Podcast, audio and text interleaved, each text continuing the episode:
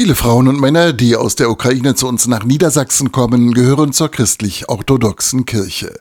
In Braunschweig bietet ihnen der griechisch-katholische Priester Petro Celecki Gottesdienste in ukrainischer Sprache an. Er ist selber mit seiner Familie nach Niedersachsen geflüchtet und weiß, die allermeisten seiner Landsleute aus der Ukraine haben eines gemeinsam. Also das ist Hass, Wut, Verzweiflung. Und da sehe ich wirklich Gefahr, dass wir manchmal äh, unser menschliches und christliches Gesicht verlieren können. Denn christliches Verhalten ist genau das Gegenteil von Hass, sagt er.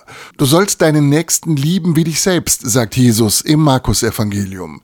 Es ist das wichtigste Gebot im Christentum, nachzulesen im Evangeliar. Was in diesem schönen Evangeliar steht, das soll nicht nur der leere Ton bleiben, soll auch also gelebt werden und lebendig sein. Lebendig wie die ukrainische Gemeinde in Braunschweig. Michael Czerka nimmt jeden Sonntag am Gottesdienst teil und er stellt fest, immer mehr seiner Landsleute suchen hier Sonntagstrost. Sogar die Menschen, die vorher nicht an Gott geglaubt haben, kommen plötzlich zurück in die Kirche. Das ist eine Chance nicht nur für die Ukraine, sondern für ganz Europa. Denn der Glaube kann die Menschen weltweit vereinen.